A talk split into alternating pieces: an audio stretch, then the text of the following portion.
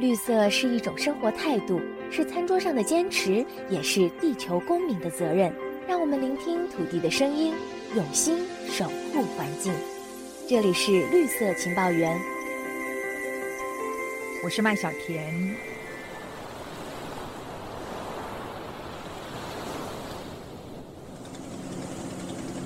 这一季的东亚鳗苗大欠收，不过于季刚开始，台湾警方就逮捕到鳗苗走私案。安检人员在执行高雄往香港出境班机的托运行李检查的时候，他发现有两件托运行李 X 光图像有异哦，总计有六万六千一百二十尾的鳗苗。随着日本鳗的资源量大幅锐减，鳗苗的身价水涨船高，走私鳗苗不只是发生在台湾。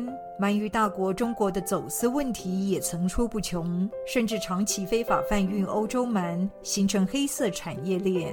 到底鳗苗到哪儿去了？我们要请两位专家来聊聊。第一位是曾经担任东亚鳗鱼资源协议会会长，同时也是台湾大学渔业科学研究所的名誉教授曾万年。曾教授您好。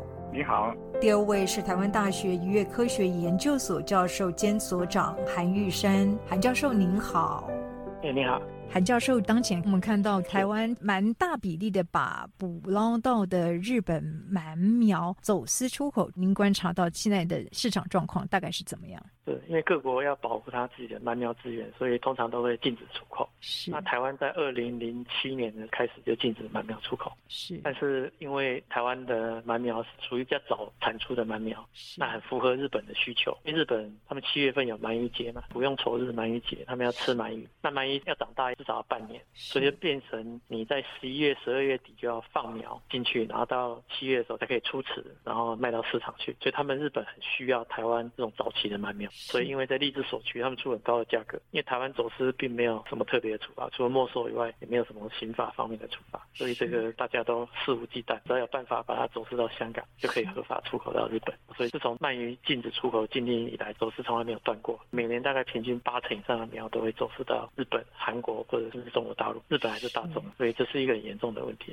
那目前中国它的鳗苗是可以出口的，但是要缴百分之二十的税，是，但是二十的税也蛮高的，所以他们宁愿还是用走私的，走私到香港，他们跟我说大概只要百分之十左右的成本，所以就可以多百分之十的利润，但还是用走私的，但不愿意用正常的管道出口。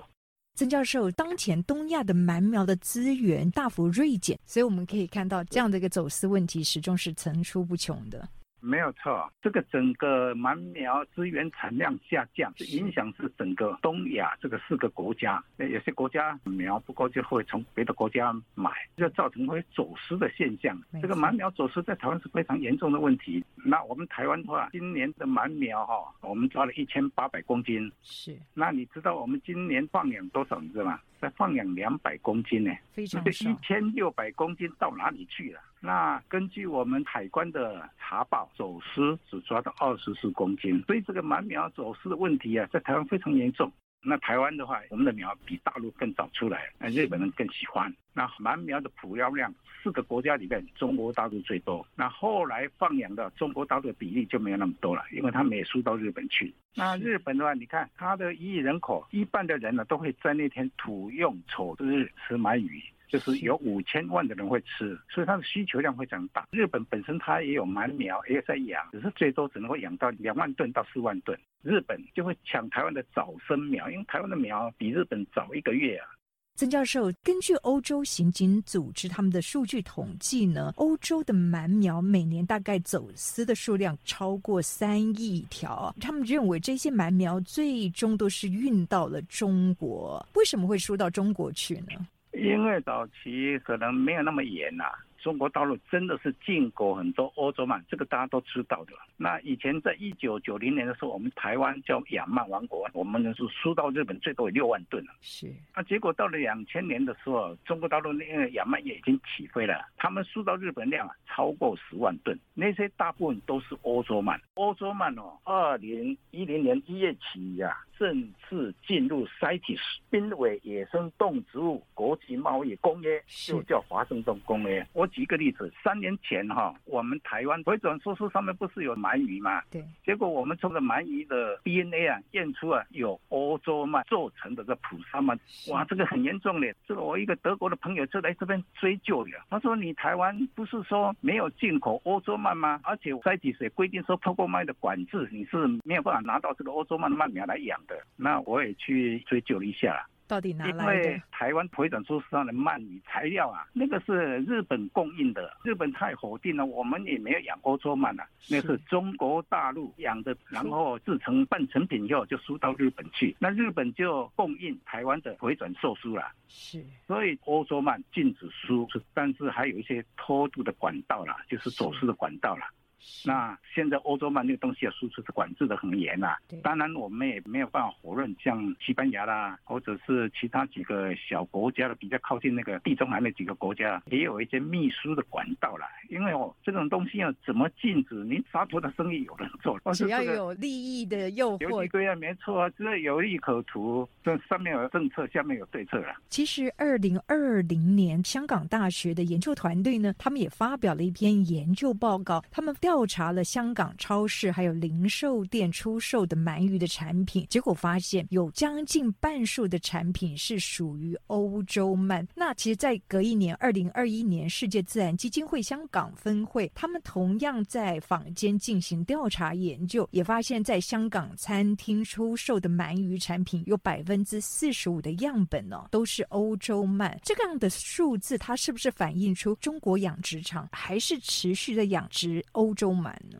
没有错啊，啊，因为日本慢慢苗没有，欧洲鳗如果可以取得的话，当然他养欧洲鳗了，因为欧洲鳗跟日本鳗品质也差不了哪里去的，但是价格会比较不好。所以你刚讲的香港，发现有这么多是已经进入市面上，鳗苗走私很容易就透过国际就输到别国家去了。所以这些商人都无所不用其极的去取得这些鳗苗来养啊。不过这当中就非常有意思，就是中国的渔民他们把捕捞到的鳗苗，日本鳗的鳗苗走私到日本去，然后另一方面同时却从欧洲走私欧洲鳗苗来养殖哦。是，那过去在还没把欧洲鳗列入 CITES，每年都有一两百公吨的鳗苗会出口到中国大陆去养殖，因为日本鳗缺口太大，所以它就大量的进口欧洲鳗苗来养，那对欧洲鳗的资源产生很大的压力。从二零一零年出口禁令颁布之后呢，头几年的走私确实比较多，每年大概还走私了几十公吨，一公吨欧洲鳗大概是两三百万条，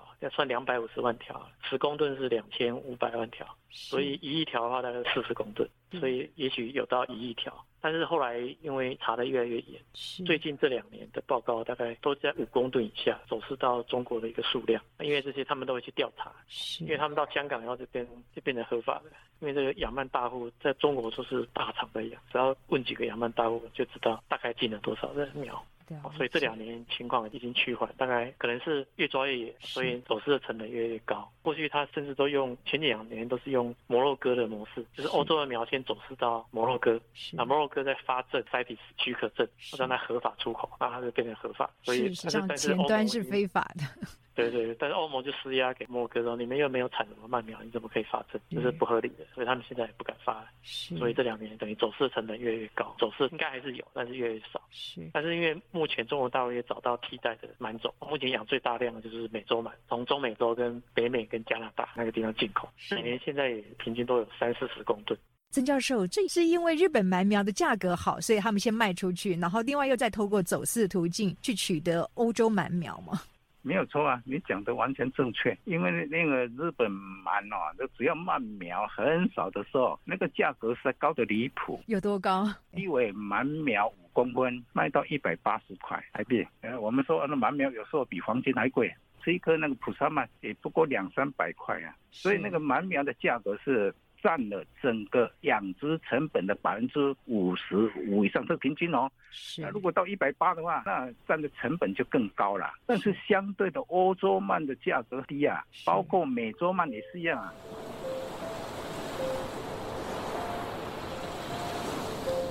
曾教授，近年来我们看到人工圈养的鳗鱼哦，都接连发生感染了鳗鱼疱疹病毒，或者是有寄生虫病这一类的问题哦。这一些疾病其实甚至已经在野生鳗鱼之间传播开来哦，这也成为野生鳗鱼新威胁，是吗？